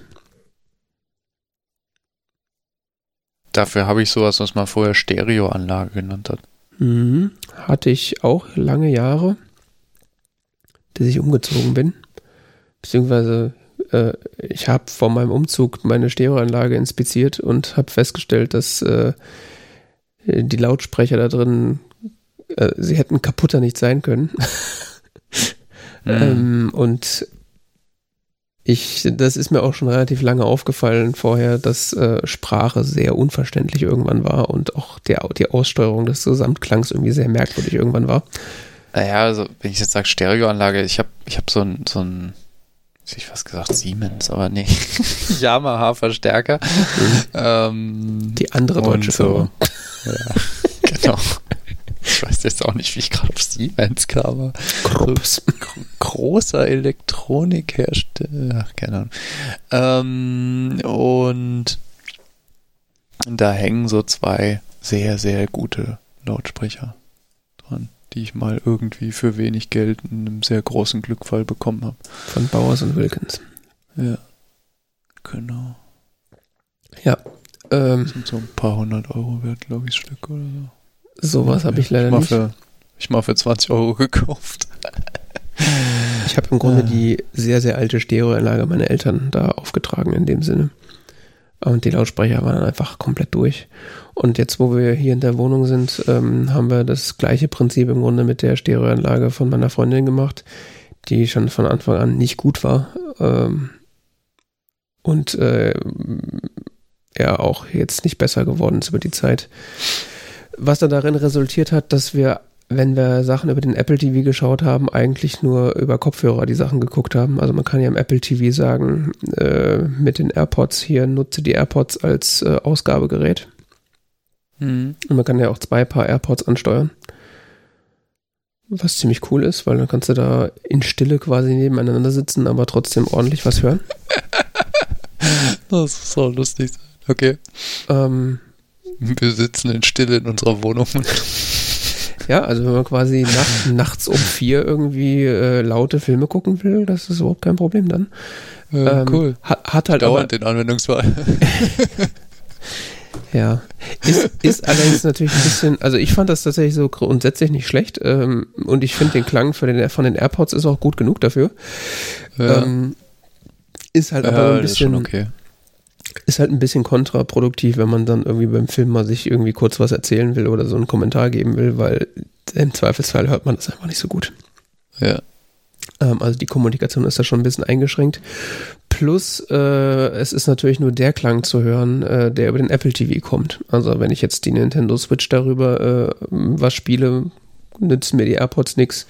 Und auch wenn ich äh, traditionelles Fernsehsignal über den Fernseher anschauen wollen würde, nützt mir die, der, äh, der Apple TV auch nichts, beziehungsweise die AirPods. Mhm. Ja, das heißt, äh, hatte ich äh, dann im Grunde die Idee, entweder man kauft sich halt eine vernünftige Stereoanlage und ähm, macht dann das so als Teil des Heimkinos in großen Anführungszeichen, oder man geht halt den Easy Way und kauft sich so eine Soundbar. Mhm. Und äh, da ich mich gut genug kenne, äh, um zu wissen, dass ich äh, bei diesen Stereoanlagen wahrscheinlich äh, jetzt nicht sämtliche Kontrolle verliere, aber wahrscheinlich dann mit so Mittelklasse nicht zufrieden bin und es dann sehr teuer werden würde. Ähm, und ich auch festgestellt habe, dass ich dieses klassische Prinzip von ich brauche eine Stereoanlage, auf der ich meine Musik abspiele, dass ich dieses Konzept sowieso schon seit Jahren nicht mehr benutze. Also wenn ich irgendwie Musik höre, dann habe ich meistens Kopfhörer auf. Ja, ich auch. Ähm, deswegen äh, ist dann die Idee von der Soundbar äh, erschien dann tatsächlich die günstigste und die, die sinnvollste, weil die Soundbars halt im Zweifelsfall darauf ausgelegt werden, mit möglichst wenig Platz irgendwie ein Fernsehsignal so zu verstärken, dass es halt irgendwie angenehm ist. Und äh, dann bin ich auf die äh, Sonos Beam gekommen. Ähm, und Sonos ist ja eigentlich so ein bisschen dafür bekannt, dass sie so der Multi-Room-Lautsprecherhersteller sind. Also das ursprüngliche Konzept von Sonos war mal, ähm, dass du dir halt mehrere Lautsprecher von denen kaufst. Die haben die auch in verschiedenen Größen von so Bookshelf-Größe bis hin zu ja, fast schon kommodenartige Dinge. Äh, und die kannst du dann nach Belieben in deinem Haus verteilen und wahlweise pro Raum oder auch im ganzen Haus dann die gleiche Musik abspielen und die sind halt autonom. Das heißt, ähm, was du da einmal mit der Sonos-App eingestellt hast, äh, das läuft dann auch, auch von alleine weiter. Ähm, ja, an sowas hatte ich eigentlich gar nicht so viel Interesse, aber die Sonos Beam, äh, die ich dann, die wir uns dann gekauft haben, ähm, die wurde einfach für das, was sie kann, äh, für ihren Klang wurde sie relativ gelobt und ähm, was halt auch ganz nett ist, ist, dass sie, äh, dass die ganzen Sonos-Geschichten mittlerweile AirPlay 2 kompatibel sind. Das heißt, ähm, für den Fall, dass man dann mal so einfach doch mal so Musik hören will, äh, unabhängig vom Fernseher, äh, erscheint das Ding einfach als Airplay-Lautsprecher an jedem iOS oder äh, macOS-Gerät und dann kann man einfach Musik abspielen. Mhm. Kostet ja. ganz schön Geld, ne? Ja. Äh, also oh gut, UVP ist irgendwie 4,50. Äh, die gab es dann irgendwie für 3,80 oder sowas. Äh, ist jetzt nicht günstig. Aber zu zweit geht es schon und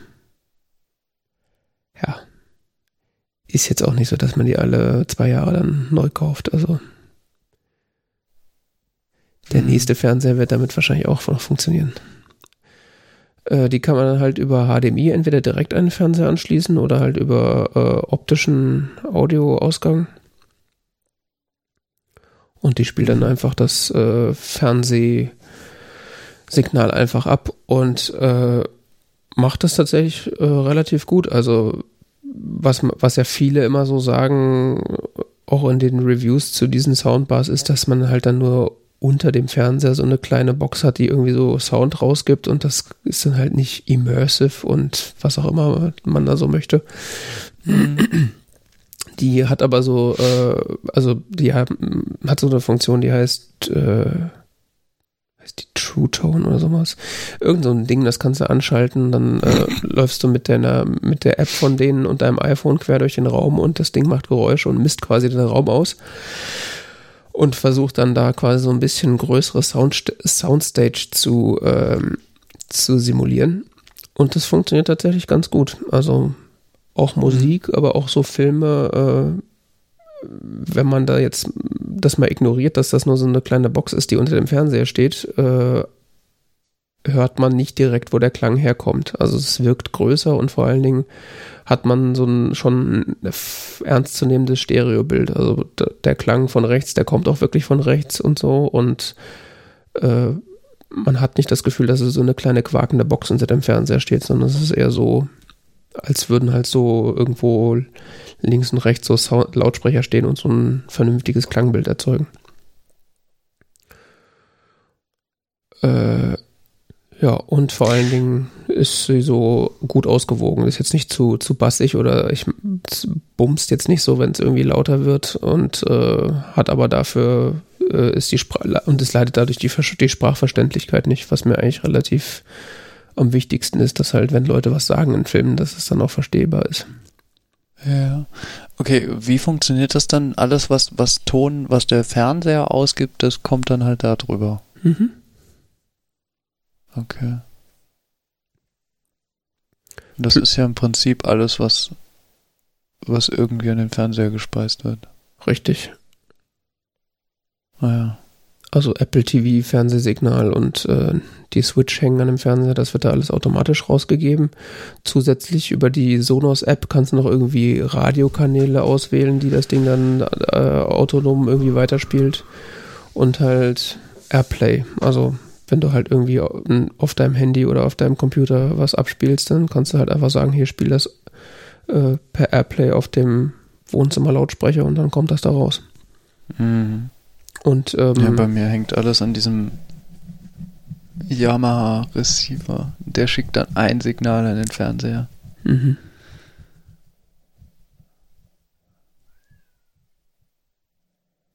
Also ganz cooles Teil.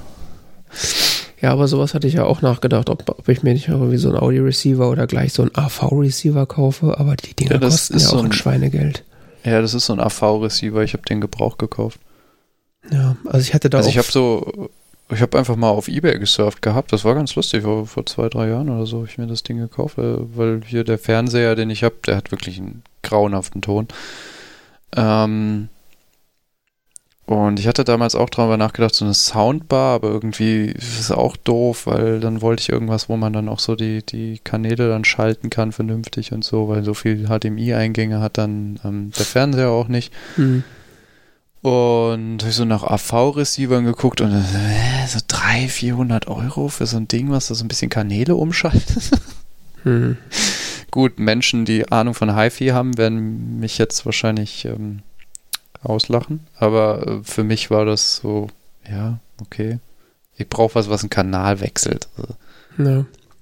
Und irgendwie den Ton vernünftig rausgibt. Und, und, und ja, auch gute Lautsprecher sind ein bisschen Perlen vor die Säue, aber der soll halt irgendwie dann am besten diese Lautsprecher ansteuern können und, und, äh, ähm, und, und die Kanäle wechseln können. Und ich habe dann halt ein bisschen auf Ebay gesurft, habe dann so ein Yamaha-Gerät ausgemacht gehabt, was, was irgendwie so HDMI-Paar-Eingänge hatte und äh, vernünftige Bewertungen hatte von vor, weiß ich nicht wie vielen Jahren, aber er hat halt technisch die Standards gehabt, die ich brauchte und habe ich glaube ich 40 Euro bezahlt oder so. Hm. Ja, es gibt ja auch so AV-Receiver, die tatsächlich mittlerweile schon Airplay eingebaut haben. Also, Oder 100 Euro?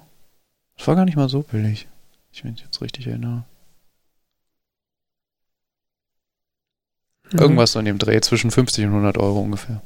Ähm, auf jeden Fall, ich hatte, ich hatte, weil die Dinger gibt's wie Sand am Meer. Also ich kann da nur empfehlen, wirklich sich zu überlegen, was braucht man und ähm, wenn man jetzt nicht irgendwie jetzt gerade hier den neuesten Scheiß mit Airplay oder sonst was braucht, weil ähm, das macht bei mir halt der Apple TV, ähm, dann kriegt man da wirklich vernünftige Technik, ähm, die, die tut, was man braucht. Ähm, vor allen Dingen die Dinge häufig gebraucht auch noch in ziemlich guten Zustand sind, weil was, was passiert damit schon? Die stehen halt rum und äh, im Zweifelsfall, wenn sie zu warm werden, also damit kann man ein bisschen drauf achten, wenn man da so Reviews liest im Internet, weil auch Reviews zu diesen Dingern gibt es wie Sand am Meer, weil es gibt halt so viele HiFi-begeisterte Menschen.